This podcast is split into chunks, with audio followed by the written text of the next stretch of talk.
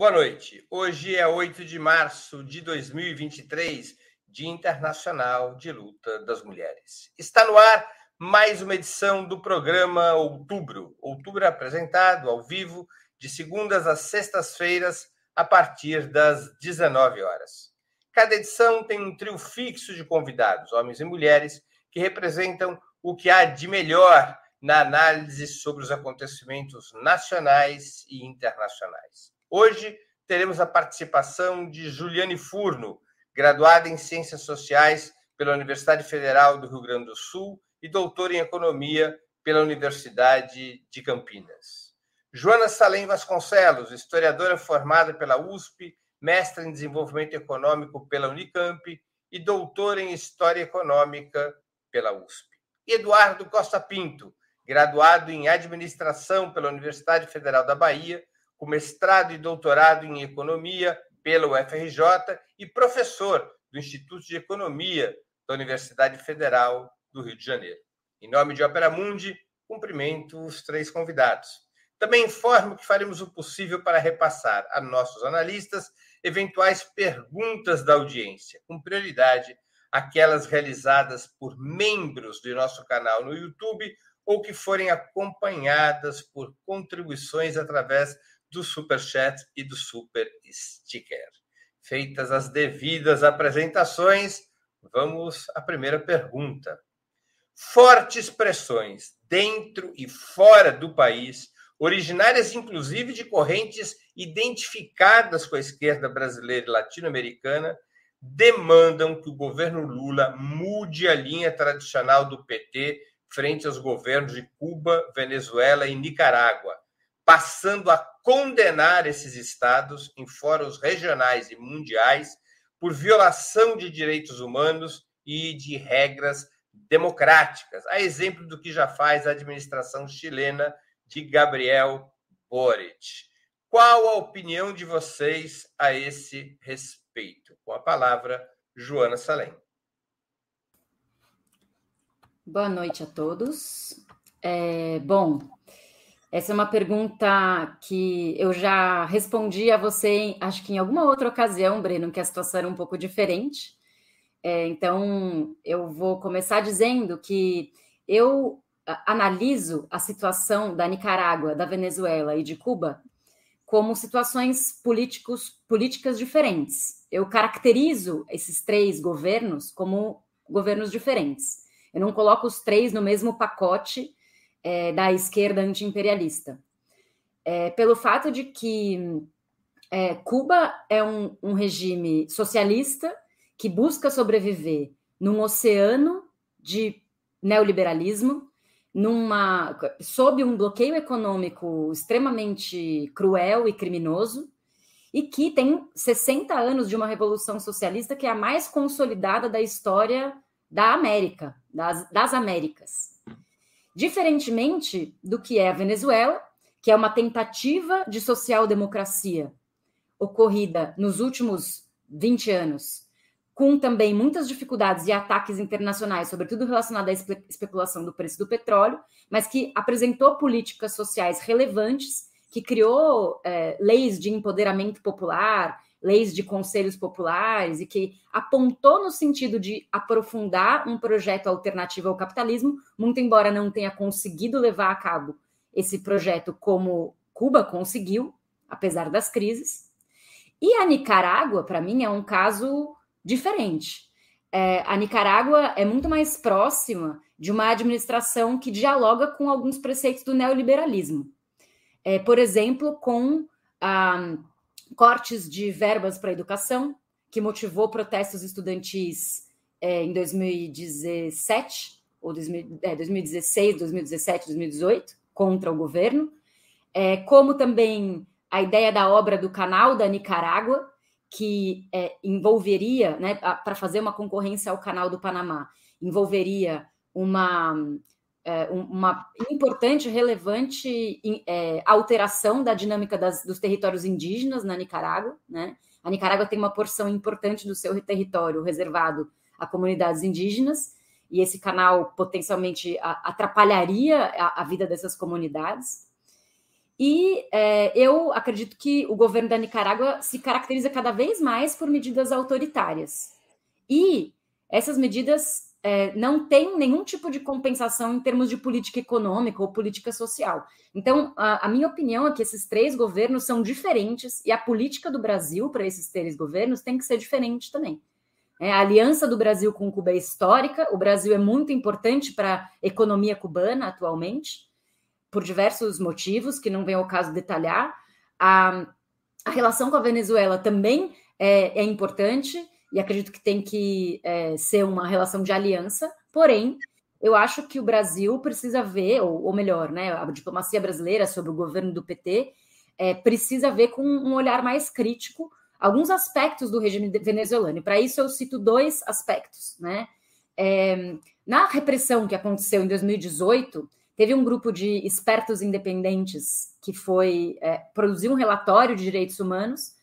E eu conheço duas pessoas que trabalharam nesse, nesse grupo na, na, entre os pesquisadores. Eles chegaram ao número de 109 pessoas que foram mortas pela repressão em cerca de dois meses, em 2018. Foram Na quatro... Venezuela Nicarágua? Nicarágua. Eu falei Venezuela? Falou. Ah, me desculpa. Nicarágua. Nicarágua, desculpa. É, cerca de quase 7 mil pessoas que foram presas nesse contexto e centenas de feridos, né? Só em cerca de dois a três meses de 2018, quando aconteceu essa repressão contra movimentos estudantis e também setores da, da, da militância religiosa cristã e tal. É, e uh, a situação foi escalando, né? Imagina se a Janja fosse candidata a vice do Lula. Isso não é criticável? A vice-presidente da Nicarágua é a mulher do Daniel Ortega, Rosário Murilo. Né? Quer dizer, que tipo de arranjo político pode ser esse em que se cria um casal presidencial oficialmente? Né? É, evidentemente tem cunho autoritário esse arranjo. E, para completar, as, mês passado, uma lista de mais de 90 nicaragüenses foi considerada apátrida, entre ela 12 guerrilheiros sandinistas são dezenas e dezenas de guerrilheiros sandinistas que romperam com o governo Ortega por discordar da sua política, e é, inclusive a Gioconda Belli, que é uma das maiores escritoras nicaragüenses, né, que tem uma enorme importância cultural no país, é declarada apátrida, né? Então, que tipo de governo é esse? Eu caracterizo muito diferente a Nicarágua em relação a Cuba e Venezuela. Com a palavra, Juliane Furno. Boa noite, Breno. Boa noite, Joana. Boa noite, Eduardo. Espero que hoje a minha internet é, ajude aqui a não interromper o raciocínio. Eu acho essa questão muito importante, é, embora felizmente eu tenha visto menos manifestações é, que sinalizem é, uma necessidade ou uma uma discordância em relação à proximidade histórica que a esquerda brasileira e petista tenha tido com Cuba. Então, me parece que esse debate é mais restrito é, com a Venezuela e muito mais com a Nicarágua. Então, espero estar certa que essa não é uma posição generalizada de reaver as relações é, profundas históricas que a esquerda petista e brasileira de forma geral tem com Cuba, porque eu acho que seria bastante problemático e seria dar passos muito atrás na nossa vocação internacionalista e antiimperialista, mas posso estar errado. E concordo com a Joana que as três experiências são bastante distintas. Inclusive, muitos é, pesquisadores, militantes, têm analisado historicamente a partir de, de, tipologias que vão avaliando o que seriam essas formas é, de socialismo latino-americano ou transição socialista latino-americana ou mesmo de governos de caráter nacionalista e progressista. Destaco aqui é, um livro da Marta Harneck, que se chama Um Mundo a Construir, foi recém-editado pela editora Expressão Popular, que analisa um pouco uma tipologia histórica, uma tentativa de classificação do que seriam esses governos e as suas características principais. Então, acho que a Joana já é, apresentou é, um pouco a particularidade de Cuba, a importância política da resistência cubana como farol que ainda existe é, de experiência real de, de socialismo, ainda com, né, com todas as suas contradições né, e limites, mas ainda a nossa grande experiência de revolução triunfante, vitoriosa de resistência latino-americana. É, Venezuela eu também caracterizaria como uma experiência de transição socialista, embora sob uma democracia burguesa, né, nos moldes capitalistas, é uma experiência de governo com diversas iniciativas autogestionárias, de poder popular, de enfrentamento ao imperialismo, mas que sobrevive sobre as contradições do próprio capitalismo dependente, especialmente da dependência primária exportadora dos preços do petróleo.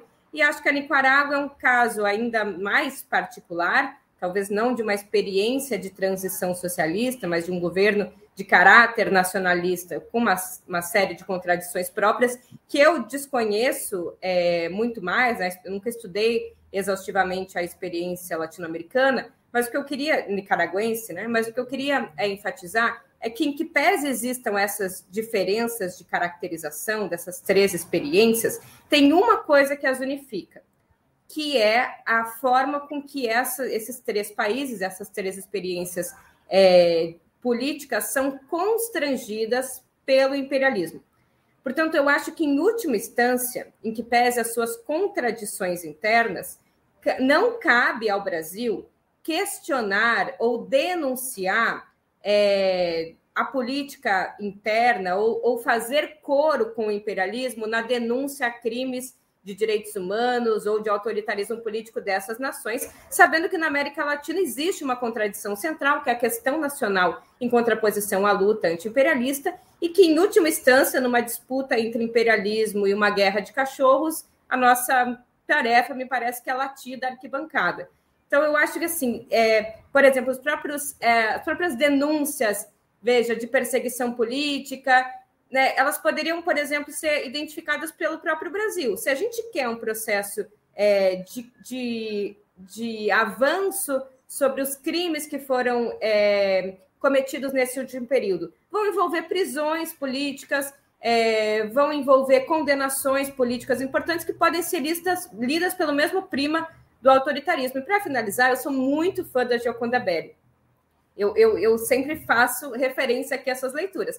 Mas a Jaconda Belli mora nos Estados Unidos há muito tempo, faz muito tempo que ela é uma crítica, inclusive à direita, me parece, das próprias experiências sandinistas. Eu acho que assim, o fato de terem sido guerrilheiros não os autoriza é, de, né, de, forma, de forma perpétua nas suas posições políticas atuais. Eu acho que é muito contraditório, né? eu acho que precisa ser bem avaliado, mas em última instância são experiências constrangidas e coibidas pela força do imperialismo estadunidense, por isso eu teria bastante cuidado na denúncia é, dos supostos crimes que são cometidos nesses países.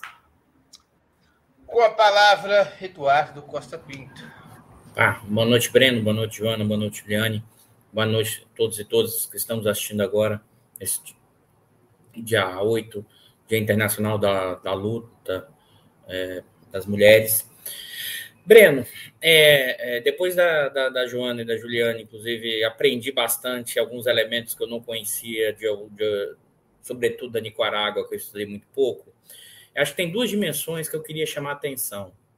Uma é o campo do debate das, das esquerdas no Brasil e da forma de apoio, que, em certa medida, acho que a Joana e a Juliane já trouxeram nesse debate, mas eu queria trazer outra que é da política externa no sentido do, da política externa do governo Lula para esses países. Eu acho que se você olhar o que o Lula falou na campanha e continua falando sobre a questão cubana e a questão venezuelana, é, não a pressão norte-americana, sim, para coibir esse país é permanente. Né? Se a gente voltar num tempo anterior, ainda lá no governo Dilma, é, é permanente essa tensão.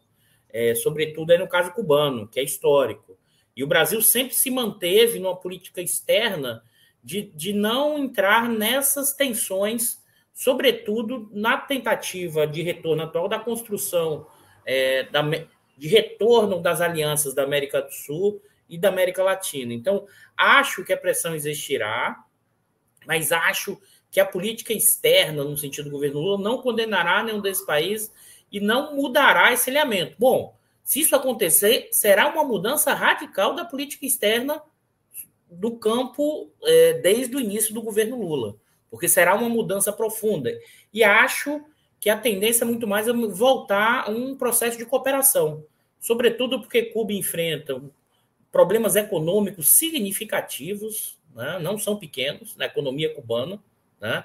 e a economia venezuelana que enfrentava um enorme problema, em certa medida teve um certo alívio com o aumento do preço do petróleo. Mas a produção de petróleo ainda é muito baixa.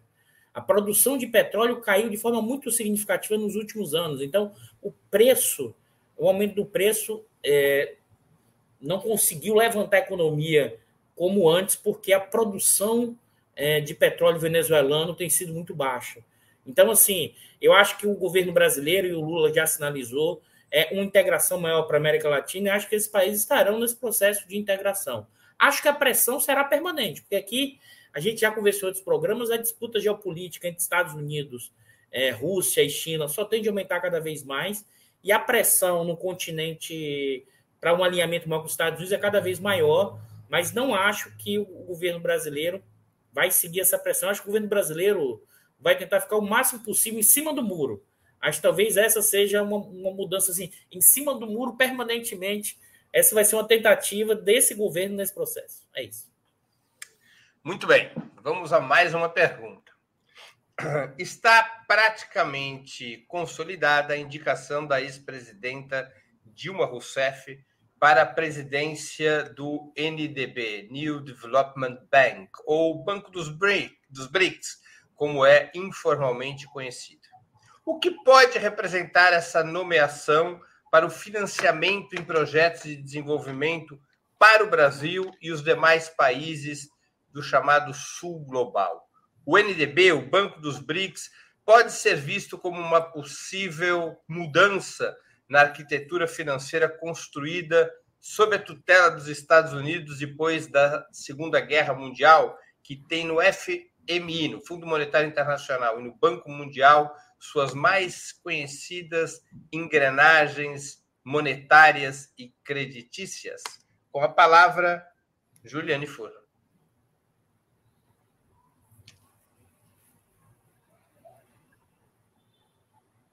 Juliane? Tá sem som.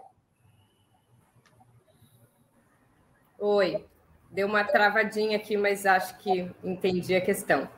É, eu acho que o Banco dos BRICS ele, ele tem um papel importantíssimo e diria até estratégico, principalmente nesse novo período em que a própria aplicação de sanções contra a Rússia é, teve um efeito paradoxal, né? As sanções econômicas elas, elas têm esse, esse perigo, né? Porque ao mesmo tempo que elas podem atingir o seu objetivo, que é atingir economicamente os sancionados, elas também podem ter um efeito paradoxal, que é, é atingir outros países ou mesmo aqueles que aquele país que o sancionou. E nesse caso, eu acho que as sanções foram tão é, expressivas contra a Rússia que tiveram como corolário a, a, a própria criação de condições objetivas, em boa medida subjetivas também, de maior unificação é, das relações políticas e econômicas Rússia e China. Quer dizer, as sanções e a, e a forma arbitrária com que se com que os Estados Unidos né, lida e lidou com, com a Rússia durante esse período, é, ou lida com esse período de, de, de guerra, ajuda, por um lado, a reafirmar uma posição é, de união, muito mais além do pragmatismo econômico das relações comerciais, mas uma união mais política entre China e Rússia. Então, num período que tende a avançar para relações mais multipolares, ainda que subordinadas né, sob a força hegemônica do imperialismo estadunidense, coloca melhores condições de um banco dos BRICS se reposicionar melhor no sistema é, interestatal. Quer dizer, é um período de maior disputa é, justamente entre esses dois polos políticos, um deles vocalizado pelos Estados Unidos e os seus organismos, que dá para chamar de seus multilaterais, dos quais o FMI, e por outro lado, a China, é, a Rússia e o Brasil, que compõem um outro bloco, que, portanto, no período de polarização, tende a ter um papel ainda mais estratégico.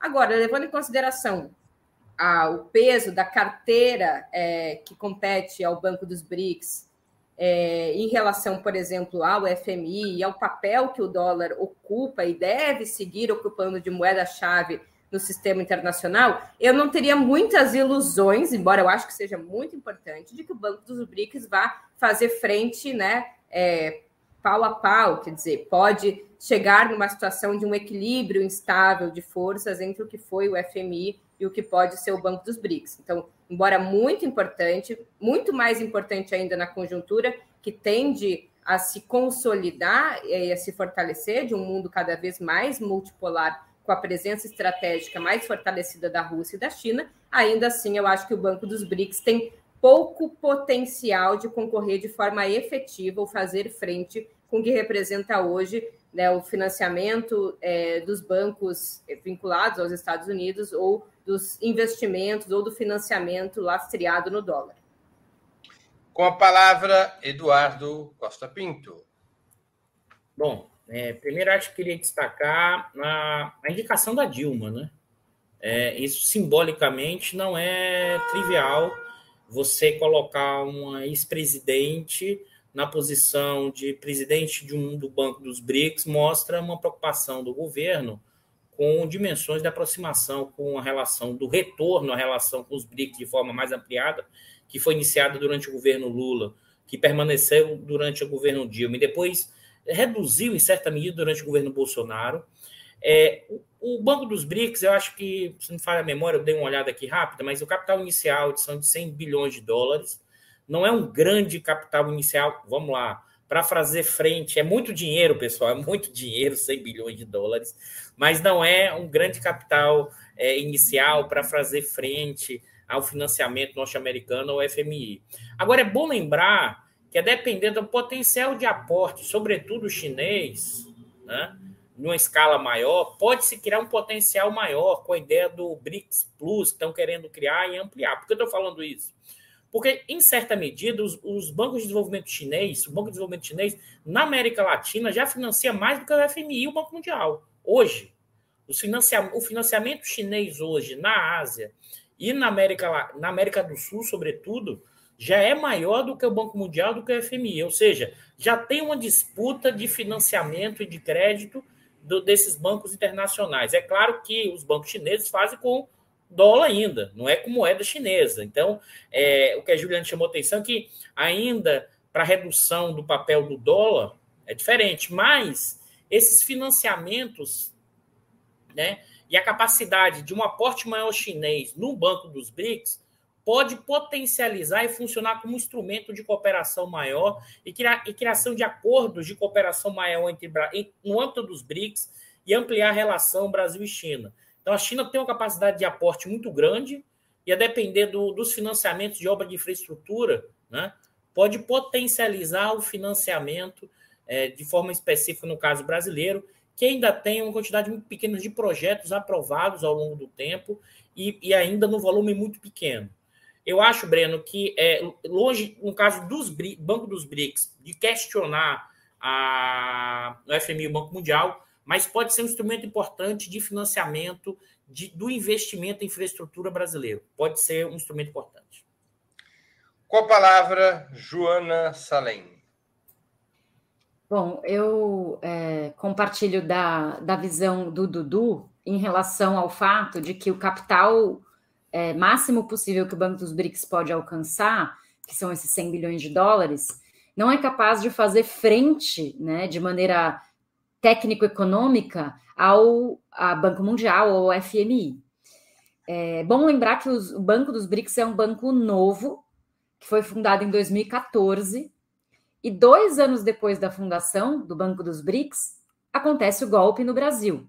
Então, essa sinergia, digamos assim, entre a existência do Banco dos BRICS e um governo petista, neodesenvolvimentista, durou somente dois anos, sendo que num segundo mandato pela metade, em que a Dilma estava flertando com o Levi, né, com uma austeridade fiscal mais pronunciada.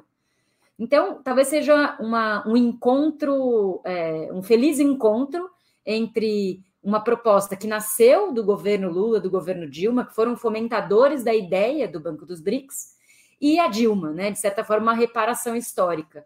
Inclusive, a gente sabe que a Dilma é uma pessoa estudiosa e se dedica a estudar a realidade de países, dos países dos BRICS, né? E conhece muito da, da realidade desses países e possivelmente é uma das pessoas mais qualificadas para ocupar esse cargo, né? É, agora, é importante pensar no Banco dos BRICS muito mais como um contraponto político a, ao FMI, a ordem é, mundial controlada pela hegemonia estadunidense, do que um contraponto econômico à altura, né? Justamente pelo fato de que ainda é um banco, de certa forma, pequeno, comparando com as proporções dos bancos tradicionais do, do capitalismo e do imperialismo, né? Agora, eu gostaria de fazer uma pergunta que eu acho que ainda é difícil de responder, que é a seguinte: qual é o paradigma de desenvolvimento que guia o Banco dos BRICS? Porque em 2014 a gente ainda vivia um certo auge ou um, come... um princípio de queda do paradigma neodesenvolvimentista, que foi muito discutido né, no período dos governos Lula, é, por um, uma série de economistas que hoje estão sendo recolocados no governo. É, assim como tinha os defensores do neodesenvolvimentismo, existia também uma ala mais crítica ao neodesenvolvimentismo, apontando o fato de que o neodesenvolvimentismo não dava conta de superar o caráter primário exportador das economias da economia brasileira e que acabava nessas obras de infraestrutura, ao invés de criar infraestrutura social para o mercado interno, infraestrutura econômica para o mercado interno, acabava criando grandes corredores de escoamento de matéria-prima, que é o que foi a IRSA, que é o que é a nova rota da seda com a China, né? Então, qual é o paradigma de desenvolvimento que guia o Banco dos BRICS? Vale a pena voltar naquele documento que é a Declaração de Fortaleza, que também é um documento fundador do Banco dos BRICS, em que eles falam muito sobre inclusão social, que é uma terminologia muito do Banco Mundial também, e sustentabilidade.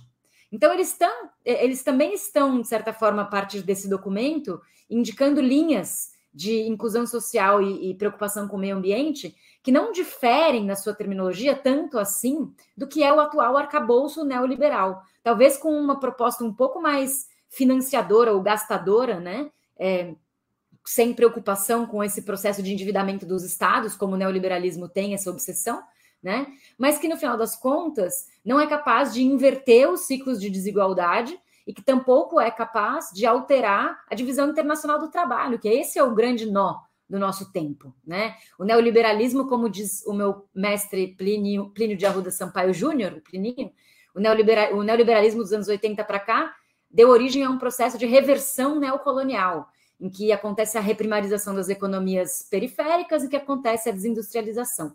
A gente está, assim, o projeto da esquerda é reverter isso ou é se acomodar a isso? Enquanto esse debate não é feito, a tendência é se acomodar. Então, eu tenho a impressão que o Banco dos BRICS também tem essa limitação, né, relacionada com um projeto de desenvolvimento que não supera esse nó górdio aí do nosso tempo, que é uma divisão internacional do trabalho que recrudesce o neocolonialismo em última instância.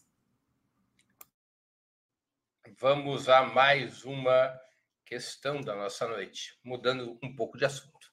Mudando bastante de assunto, aliás. O presidente Lula, junto com a ministra eh, das Mulheres, Cida Gonçalves, lançou hoje, 8 de março, Dia Internacional da Luta das Mulheres, lançou hoje um ano de medidas legislativas e ações de governo que dizem diretamente respeito à condição feminina, incluindo uma proposta de lei para a igualdade salarial entre homens e mulheres. Como vocês avaliam essa iniciativa? Pela nossa é, diz aqui, quem fala Eduardo Costa Pinto. Você está liberado para falar e depois ser corrigido pela Joana e pela Juliane. É, eu acho que essa é uma das é, falas do Lula desde a campanha. O Lula tem falado, inclusive, da equiparação salarial. Esse é um debate é, permanente. É, o Lula tem dito isso permanentemente e as reações têm sido enormes, inclusive, no sentido contrário, naquele momento lá atrás, e parte do setor empresarial. Eu acho que essas medidas que eles estão, colocando nesse momento, eles são, elas são fundamentais para uma questão da, da equiparação de gênero no mercado de trabalho. Porque você tem é, as mulheres é, exercendo as mesmas atividades, exercendo as mesmas atividades e recebendo um salário muito menor. A gente vive numa sociedade marcada profundamente pelo patriarcado, patriarcado em que é, gera um, uma estrutura social, no caso brasileiro, reforçada por esse patriarcado, por esse machismo nas relações de trabalho, a inserção das mulheres no mundo do trabalho ainda tão longe de ter qualquer coisa próxima de igualdade. E o Lula, quando traz isso no dia 8 de março, luta, é, no dia de luta das mulheres, eu acho que ele traz o elemento de campanha e traz uma pauta que é fundamental, porque a discussão né, que é preciso pensar no Brasil, ela é transversal, tem uma dimensão que, que unifica classe, raça e gênero. Essas três dimensões não podem ser pensadas de forma separada no caso brasileiro e em nenhum lugar. Então, acho que esse é um elemento importante é, que é, Lula traz nessa discussão e que, inclusive, é, uma parte só de alguns segmentos da sociedade acha isso correto e outras não. Eu acho que a gente tem um, um grande desafio. É, eu costumo dizer o seguinte: isso é, é muito marcante é, o patriarcado e o machismo na sociedade brasileira. Eu vou dar exemplo meio que pontual, um caso isolado, mas só para quem está nos assistindo entender, ou quem faz um doutorado, as próprias mulheres, eu tenho vários alunos e alunas é, que são meus orientandos, mestres, doutores. Eu percebi uma coisa que me chamou muita atenção. Os homens os que, os que às vezes tinham menos conhecimento do que as mulheres, mas tinham dificuldade enorme de falar em público, Vocês se sentiam. Os homens falavam facilmente, às vezes com conteúdo menor dava para observar do que as mulheres. Enquanto as mulheres, muitas delas, na média, com muito conhecimento, com muito conteúdo, mas com muita dificuldade de se expressar e de falar. E eu fui matutando, pensando: caraca, o machismo na sociedade patriarcal é tão forte que ainda impede é, as mulheres nesse sentido se expressar de forma mais clara. Estou dando um depoimento pessoal, mas para mim eu só fui aprendendo, fui aprendendo nos últimos anos é, essas questões que no meu dia a dia eu comecei a perceber que tinha uma diferença enorme. Às vezes você tinha um pessoal mais garganteiro e sabia menos, e às vezes algumas algumas orientandas minhas que sabiam muito, mas com dificuldade de falar em público, e tem a ver, não tenho dúvida nenhuma, com a sociedade patriarcal e machista. Eu acho que é essa discussão que o Lula trouxe na questão salarial do mercado de trabalho é mais um passo na longa trajetória que a gente tem que re reestruturar a sociedade brasileira e mundial nesse sentido, marcado pelo patriarcado e, e a questão de gênero é um elemento importante. Joana Salem com a palavra. É, sobre a questão da mulher no Brasil, o buraco é muito embaixo, né? Eu acho que para falar sobre esse pacote de medidas do governo Lula, é bom a gente contextualizar o que veio antes. A gente teve um presidente que transformou a misoginia numa política de Estado. A misoginia se transformou numa política de Estado. O ódio às mulheres foi praticado como política pública, entre aspas, né? Como política oficial. Isso, é, por exemplo, se expressa no fato de que o orçamento da, de combate à violência contra a mulher no governo Bolsonaro caiu 94%.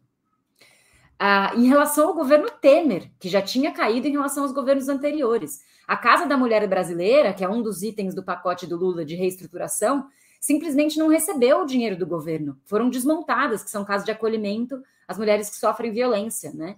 A Damares usou só 25% do orçamento da política para a mulher no ministério dela. E aquela central 180, né, o 180, que é de denúncia de violência contra a mulher, foi praticamente desmontada. Ao mesmo tempo, a pandemia colocou as mulheres vulneráveis dentro de casa. A gente vive num país em que a violência de gênero acontece em todos os lugares e, via de regra, dentro de casa. Né? A violência de gênero é doméstica.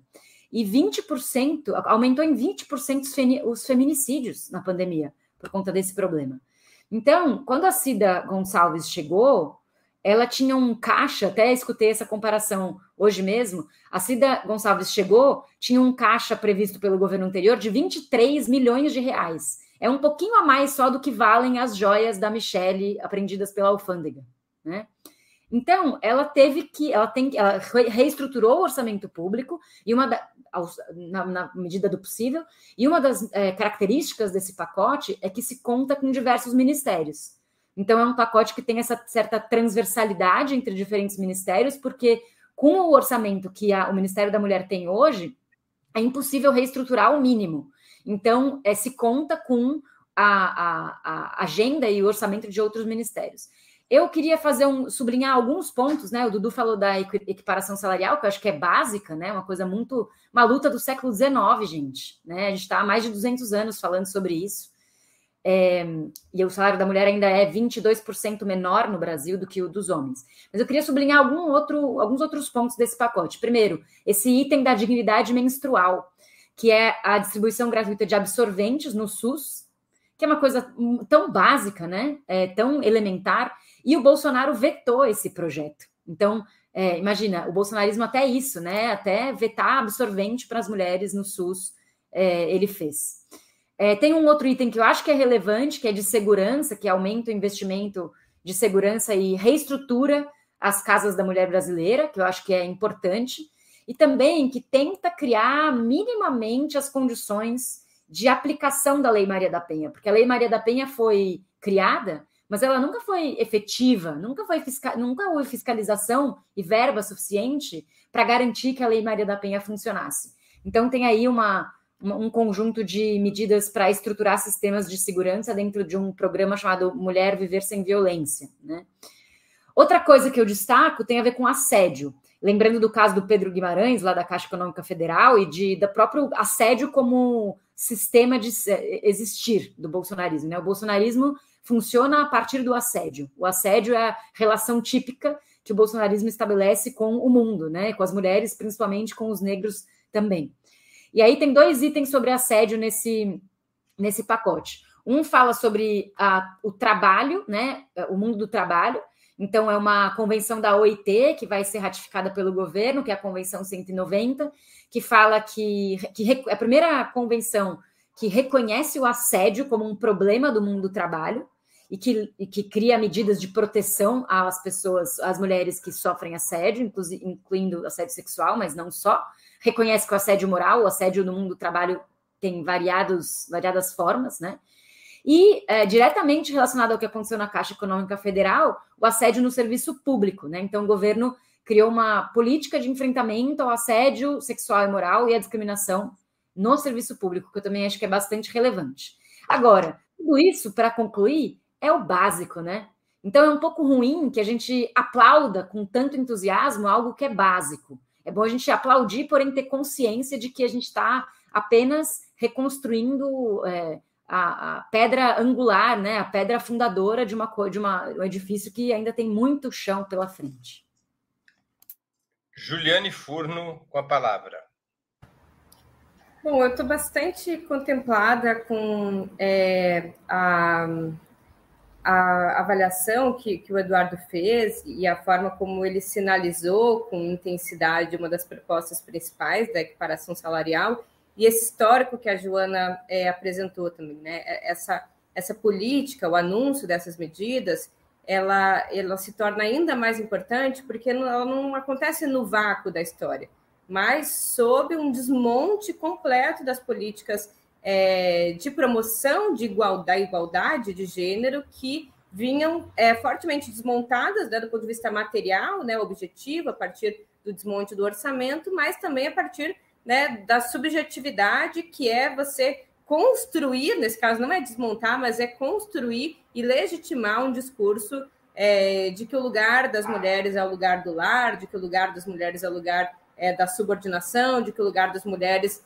é, é o lugar da, da vivência sobre diversas formas de violência. Então, acho que, que o anúncio dessas medidas ele é ainda mais importante porque ele, ele vem é, de um acúmulo pregresso de desmontes significativos de vários é, tipos de política. Mas eu, eu acho que é bom também falar um pouco aqui para a esquerda que acompanha esse canal, que eu acho que na ânsia de, de se contrapor a um certo feminismo essencialmente liberal, ou da forma com que é, o identitarismo né, capturou diversas pautas da esquerda mundial como um toda, se envergou muito a vara por outro lado. Quer dizer, ficou um pouco lugar comum no discurso recente essa ideia de que todas as pautas que dialogam com a questão racial, com a questão de gênero no Brasil, são pautas por excelência identitárias porque elas têm recorte. Eu acho que essa avaliação é muito problemática. Inclusive, se a gente for pensar no que é o movimento de mulheres, o que é o movimento negro no Brasil.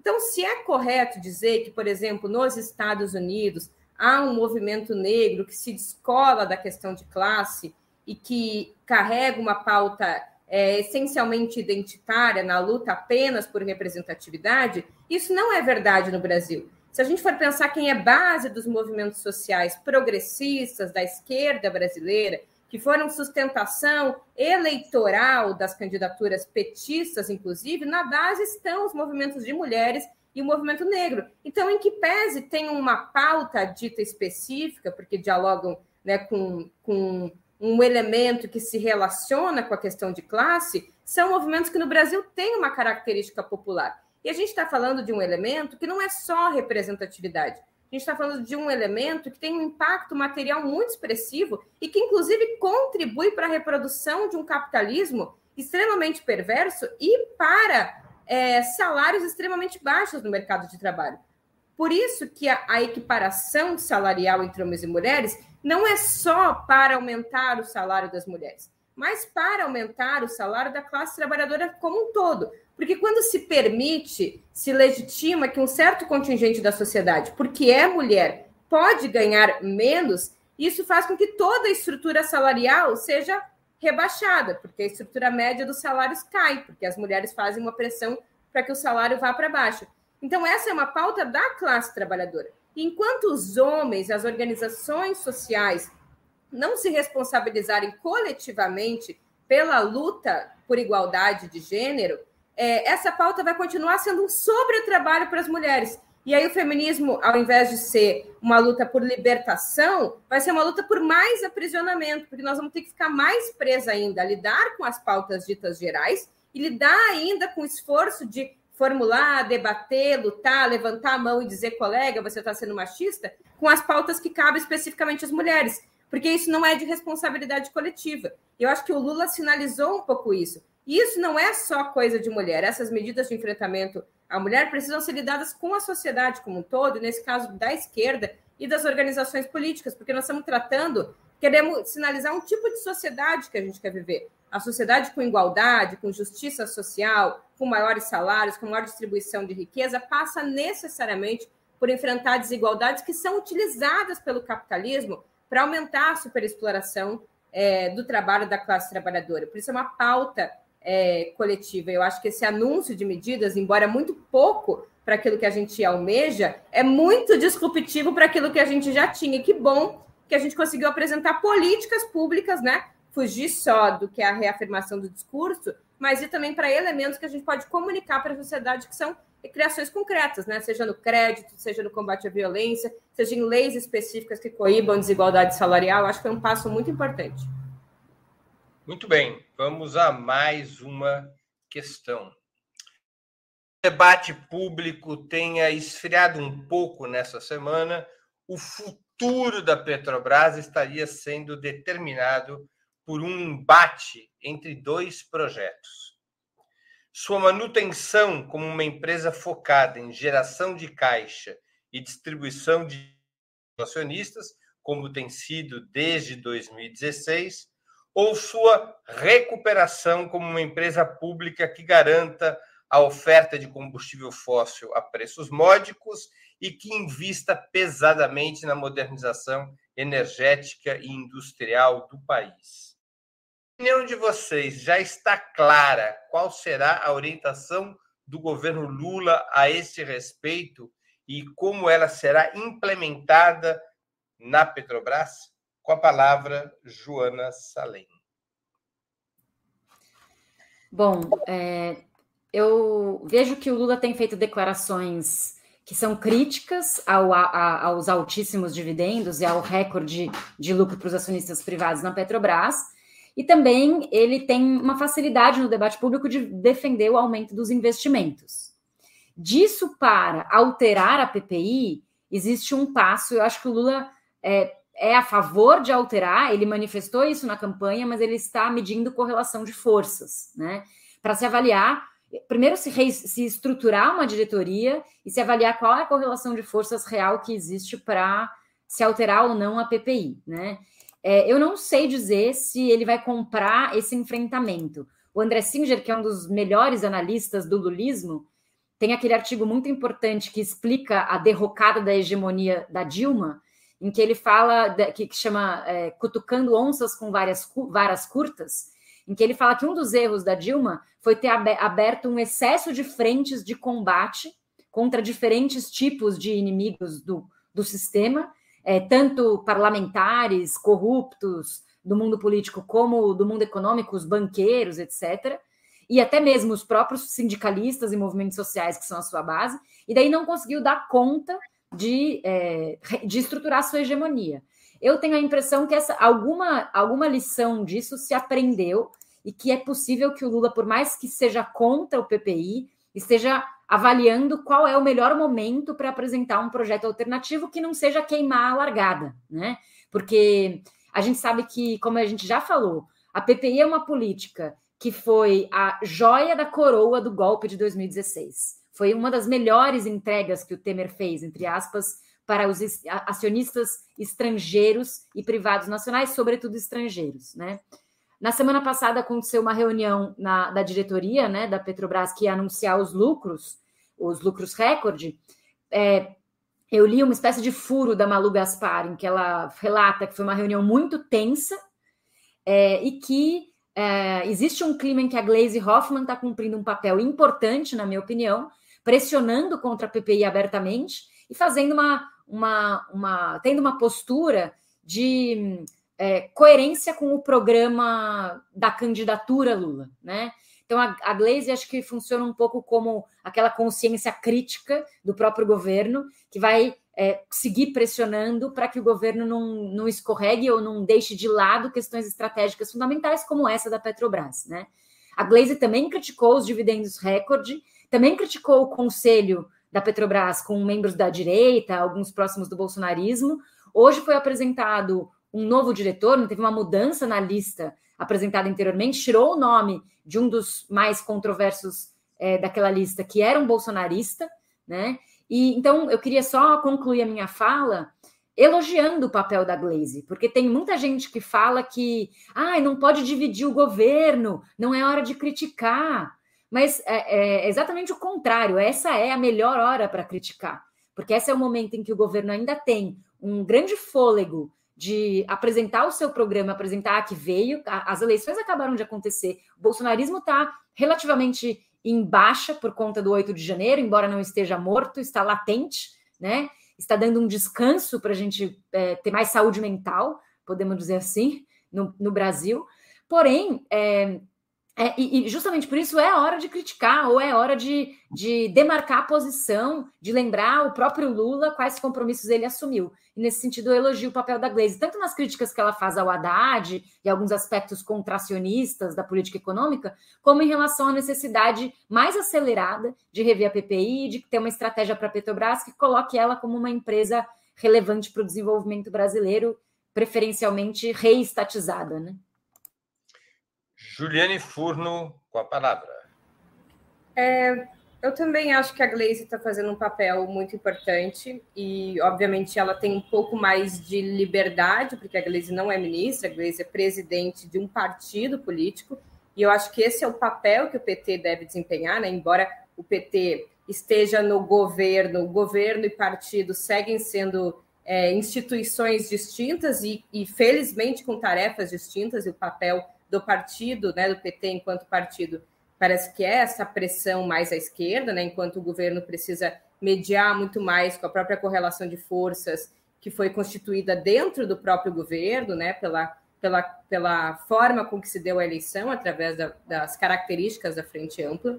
Eu acho que para o Lula, no que tange a Petrobras, tanto na sua missão de voltar a ser uma empresa é, vocacionada a se constituir como um instrumento de desenvolvimento econômico, um instrumento é, de desenvolvimento industrial, mobilizadora de toda uma cadeia é, associada a ela, especialmente a metal mecânica, a naval, a própria construção civil, e também no que tange a Petrobras, como uma empresa que, que controla o preço de um, de um de um ativo, né, ou controla um preço que é fundamental na economia brasileira, que é o preço da energia, me parece que no que tange essas duas frentes, a orientação do Lula está clara. Inclusive, o Lula não tem poupado muito, muitas palavras para tanto fazer a crítica à política de preços e falar, né, como falou na entrevista para o Reinaldo Azevedo recentemente, mais uma vez, né, falar em abrasileirar o preço dos combustíveis, quanto fazer críticas por outro lado, né, mais no que concerne a missão, a vocação com que a Petrobras tem sido levada a cabo, que é essa missão da maximização da distribuição do lucro para acionista no curto prazo, quando se refere à farra dos dividendos. Então, acho que se por um lado, para o Lula isso está claro, é, por outro lado, a, as condições para sua modificação no curto prazo me parece que não dependem só dele ou passam por outras contradições, principalmente no que tange ao Alexandre Silveira e a disputa em torno da composição do Conselho de Administração da Petrobras.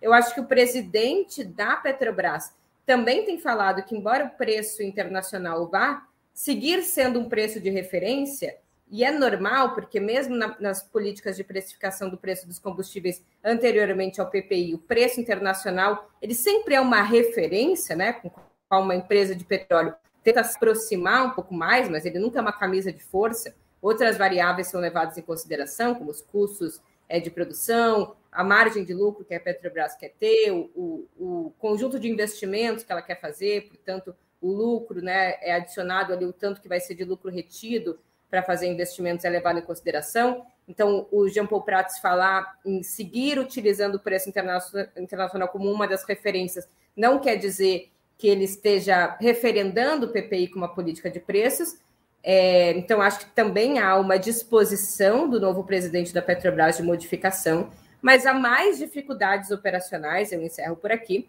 porque, diferentemente do período pré-2019, vamos dizer pré-2020, em que bastava um debate no Conselho de Administração para se pensar que tipo, né, o que forma de precificação dos combustíveis internamente a Petrobras iria adotar, hoje existe objetivamente novas contradições e novas forças políticas em jogo, porque duas né, refinarias, pelo menos da Petrobras, já foram privatizadas, portanto, dependem, essas refinarias dependem do preço é, de importação, porque importam combustíveis para serem, é, importa óleo para ser refinado e vendido no mercado doméstico, e há também um conjunto expressivo, me parece que já está em torno de 300, um pouco mais de empresas, que são importadoras de combustíveis, né, e que atuam no mercado brasileiro. Anteriormente, a Petrobras fazia esse papel. Então, há agora mais atores interessados na manutenção da política do que havia antes. Então, há mais obstáculos, embora eu acho que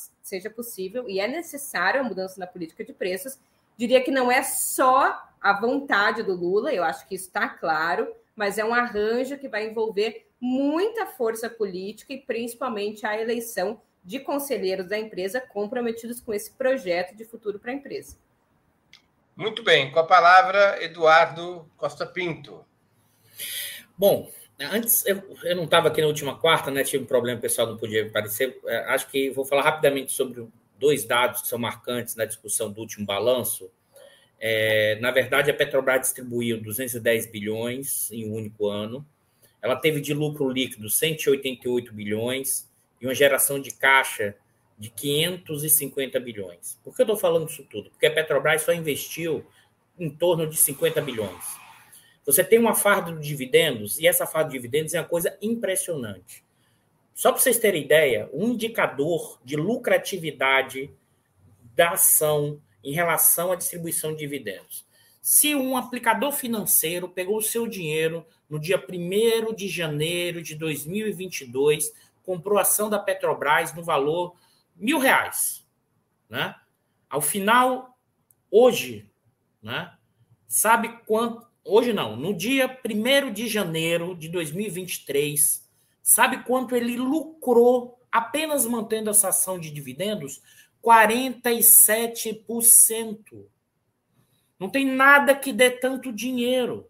É por isso que tem uma guerra para manter a política da Petrobras no padrão atual.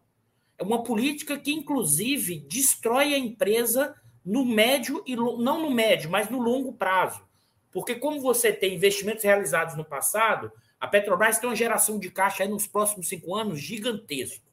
Acho que esse é o ponto fundamental. Então, são dois pontos importantes da compatibilização: mexer na política de preço e aumentar o investimento. Não é tão linear assim, tem que ter cuidado. Se, se muda muito a política de preço, o caixa reduz e falta dinheiro para o investimento. Por quê? Porque se você baixar o preço rápido demais do diesel, o que, é que acontece? Ninguém vai comprar no exterior, todo mundo vai comprar na refinaria da Petrobras. Logo, a Petrobras tem que assumir a importação. Claro, não estou dizendo que não é para fazer, mas não é tão simples e direto. Tem alguns casos que você feito. Por quê? Você não pode reduzir o caixa, porque você tem que investir também. A Petrobras é uma fonte fundamental de investimento no momento em que a, a política macroeconômica, a política fiscal está constrangida. Se não recuperar o investimento, se não transformar a empresa, inclusive preparar para a transição energética, ela morre mesmo. Agora, tem um outro ponto que eu queria ressaltar, que eu acho que tem uma confusão, Breno. Uma confusão é a seguinte: por enquanto, o governo do PT não assumiu a diretoria executiva da Petrobras. O que, que é isso? O Jean Paul ainda não indicou os diretores. O diretor financeiro, o diretor de exploração e produção, o diretor de refino, né? ou, ou seja, as sete outras diretorias da Petrobras ainda não foram indicadas pelo presidente da Petrobras. Ele ainda não tem instrumentos para fazer muito pouca coisa. Quem é que indica isso? É o conselho de administração. Mas esse conselho de administração aonde na Assembleia, no dia 27 de abril. No dia 27 de abril é que essa diretoria executiva vai entrar em ação e um novo conselho está estabelecido. Então, na verdade, você ainda tem muito jogo pela frente. O que eu achei para fechar, o que eu achei da fala do Jean Paul é que, em certa medida, ele falou que a PPI não é uma coisa a ser seguida indefinidamente, ou seja, tem outros parâmetros, e que a, os dividendos não ficarão nesse padrão. E um cuidado que é diferente quando você está no setor público e numa empresa de economia mista que está lá, economia de, aberta. Se o gestor fala muita coisa, ele tem um processo na hora, porque pode influenciar o preço da ação. Então, não espere que nenhum gestor da Petrobras, em nenhum momento, ele vai falar exatamente tudo o que ele tem que fazer. É uma coisa mais complexa, porque é uma economia, é uma empresa de economia aberta. Agora, o que o Jean Paul deixou claro é que PPI não é uma coisa que vai seguir indefinidamente. Isso tá, ele falou, está explícito, e que também não dá para ter tanto dividendo como foi distribuído. É um pouco do que eu vejo. Muito bem, muito bem. É, vamos à última pergunta da noite. Nós hoje vamos estourar o nosso teto de gastos, o nosso PPI, todas as demais barreiras de controle do tempo. Vamos embora aqui para a última pergunta da noite. É, tive um pequeno probleminha técnico. O escândalo das joias, dessas joias presenteadas pela África, pela Arábia Saudita, vai chegando cada vez mais próximo de Jair Bolsonaro.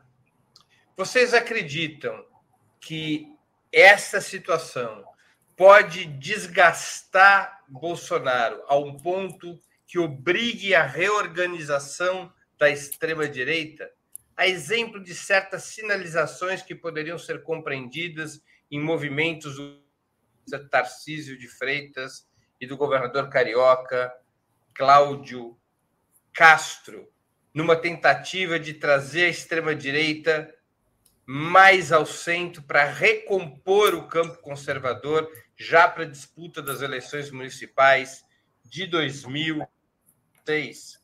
Com a palavra, Juliane Flor.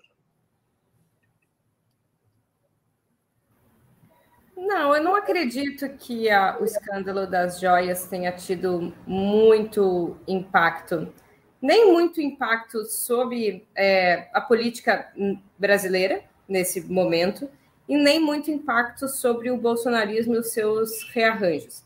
Inclusive, né, sondando aqui pessoas, senso comum, né, é uma uma coisa que eu sempre faço, senso comum assim, que não são militantes, que não são da esquerda, eu sempre sondo para medir um pouco a temperatura de como essas coisas chegam no cidadão comum, e aí uso a minha família como uma forma de, de medir como essas coisas é, chegam. E, e veja, né, esse foi um elemento muito pouco sentido, assim, né? Circulou muito pouco entre, entre os meus familiares.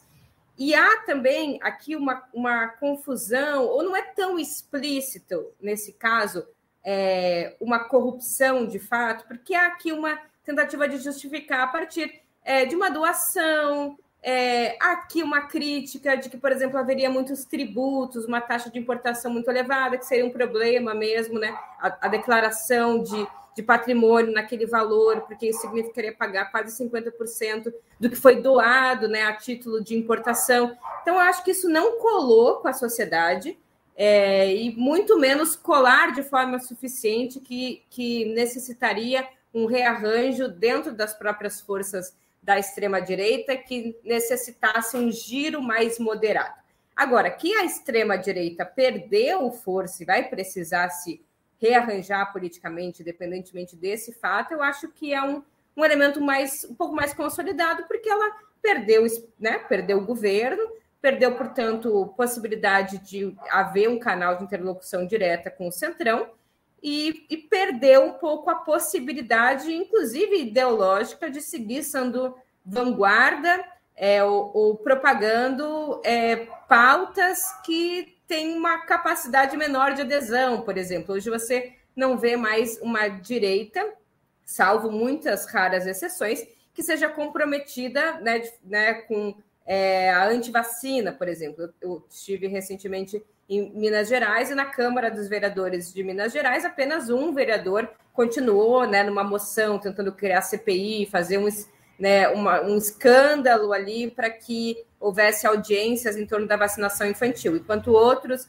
vereadores, que foram sempre base de sustentação do bolsonarismo, hoje já se sentem constrangidos de encampar numa luta que não tem mais que não existe mais os mecanismos ideológicos que existiam no governo para dar sustentação a esses grupos. Então, eu acho que vai haver necessariamente né, um caminho de caráter mais moderado, embora sob um, um jogo de equilíbrio bastante instável. Porque, por um lado, a moderação é importante para angariar mais forças, por outro lado, a polarização é, é muito importante para a manutenção de uma fidelidade com um grupo de opinião que foi fundamental para levar o Bolsonaro por exemplo, quase ganhar as eleições. Então, eu acho que, que vai haver um, um, uma linha muito tênue entre, por um lado, moderar, mas não uma moderação a lá Tarcísio, a lá PSDB, a lá né, uma manutenção de um, de um candidato é, vai ser uma moderação de que mais setores sejam partícipes dessa frente, mas ainda com elementos ideológicos profundos que é o garante a mobilização de fato de um contingente que é quem vai às ruas e disputa a opinião pública, e para isso vai precisar manter polarização, por isso a extrema-direita vai continuar sendo muito importante, mesmo nessa frente mais de direita do que extrema-direita, que deve se consolidar para as eleições de 2024. Com a palavra, Costa Pinto. Vamos lá, Breno. Breno, eu acho que, na verdade, tem uma. quase um fetiche. É, eu sei que não foi essa pergunta para mim, mas essa coisa do bolsonarismo desmanchar.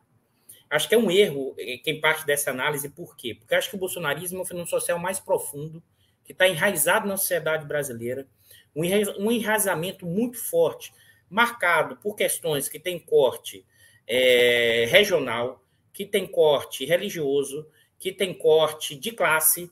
É, é, e por que eu estou chamando a atenção disso? É o fenômeno da extrema-direita que está no mundo. O Bolsonaro, quanto liderança, catalisou esse fenômeno com uma lógica antissistêmica e representando essa liderança nesse processo. O, Bolso, o bolsonarismo ele, ele existe, mesmo Bolsonaro não existindo. Porque eu acho que essa pode até, vamos dizer assim, essa direita ela deixar um pouco de ser extrema-direita na eleição municipal, mas na eleição federal ela voltará forte, porque há um, há um descolamento entre a eleição municipal e a eleição federal. É outra lógica, outra polaridade, outro funcionamento. Mas desconfio que a radicalidade na eleição voltará. Eu, é, essa, essa questão da terceira via, o mesmo esse fenômeno, eu acho que tem uma mudança profunda na sociedade brasileira que o andar de baixo, parte das classes médias, não incorpora, não eles não votam mais em um projeto, né? terceira via, ele, ele não tem, vamos dizer assim, apego é, eleitoral. O que o André Sinja vai chamar do realinhamento eleitoral do PT lá em 2016, acho que tem um realinhamento eleitoral maior na sociedade brasileira.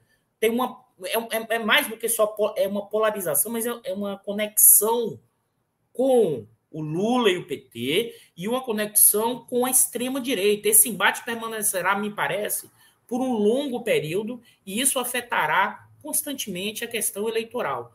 Então, acho que a questão das joias, voltando à questão das joias, abala um pouco, evidentemente, mas os, entre 15% e 20% bolsonarista vai dizer que alguém inventou, que a mídia está criando. Ou seja, é, o principal elemento para esse bolsonarismo, essa extrema-direita reduzir, eu acho, na minha leitura, são mudanças estruturais que o governo Lula vai ter que implementar no plano econômico. Sem essas mudanças estruturais, no sentido de melhor distribuição de renda, de mais emprego, de mais capacidade, esse fenômeno permanecerá, porque essa é uma característica que está acontecendo no Brasil, mas é no mundo. A dificuldade de você propor mudança. E aí, quando eu estou falando estrutural, novamente, é, é no campo da distribuição de renda e um pouquinho da propriedade, não muito, mas na distribuição de renda. É, eu sei que é, é, fogo falar isso, mas nesse momento a distribuição de renda virou bolchevique. A burguesia não aceita em nenhum lugar no mundo. Então, os desafios do Lula, eu tenho falado lá atrás, né, Breno? Uma, um dos maiores desafios que o governo Lula vai ter é o ataque permanente da burguesia. Eu vou fazer só um pontinho, Breno. Quem, quem tiver me assistindo quiser é, me curtir lá no Twitter, porque eu tive o meu Twitter hackeado, perdi todos os seguidores. É Eduardo C. Underline Pinto no Twitter. Quem quiser apareça lá para curtir e para me seguir nesse debate para a gente continuar. Obrigado, Breno. Fiz o um mexão, Breno. Tá bom, tá bom. Tá permitida, é permitida. Com a palavra, Joana Salem. É, o, o, Dudu roubou um pouco da minha fala, né? É, porque eu, eu é, dialogo muito com os meus alunos de História do Brasil sobre esse assunto, é, e a expressão que eu uso para eles é que o bolsonarismo é uma expressão conjuntural de um fenômeno histórico estrutural que é muito além, é muito mais profundo do que ele mesmo, que é o fenômeno do autoritarismo, do conservadorismo, da misoginia, de uma masculinidade violenta, da delinquência, do crime organizado e de uma série de outros problemas estruturais que a gente vive na nossa sociedade que é, a Marilena Chauí caracteriza como uma sociedade autoritária, né? É, é, frequentemente se associa o autoritarismo a um fenômeno político ou um fenômeno de Estado, mas a Marilena Chauí aponta muito bem que o, Brasil tem uma questão so, socialmente autoritária. O autoritarismo ele, está, ele é intrínseco às nossas relações sociais num nível é, de, de todos os vínculos do nosso cotidiano. E essas características da violência da extrema-direita brasileira, que é a nossa herança da escravidão máxima, né? Ela se organiza nessa conjuntura a partir do bolsonarismo. Então, eu acredito que o bolsonarismo não é um fenômeno que vai derreter é, nem agora, muito menos por causa disso, nem com o 8 de janeiro, né?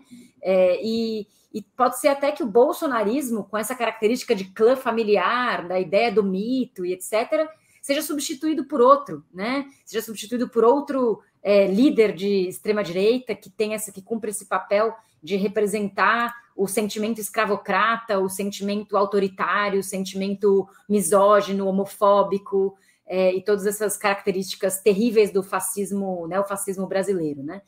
E além disso, eu concordo com o Safatli quando ele diz que a direita aprendeu nesse último período a fazer a luta molecular, né? A fazer esse fenômeno social de uma ideologia se disseminar não só pelos meios políticos convencionais ou pelo debate público. Então, o bolsonarismo está latente. É, esse fenômeno, esse, esse, esse, escândalo das joias, que, que, é um escândalo, que é um, é um crime potencialmente, né? É uma é um, um algo injustificável e, e é, é absurdo. Mas o bolsonarismo redefiniu a definição de escândalo, né? Foi atualizado o que a gente chama de escândalo no bolsonarismo. Então, esse é mais um. O Bolsonaro ele foi alvo de um processo judicial a cada semana no governo dele.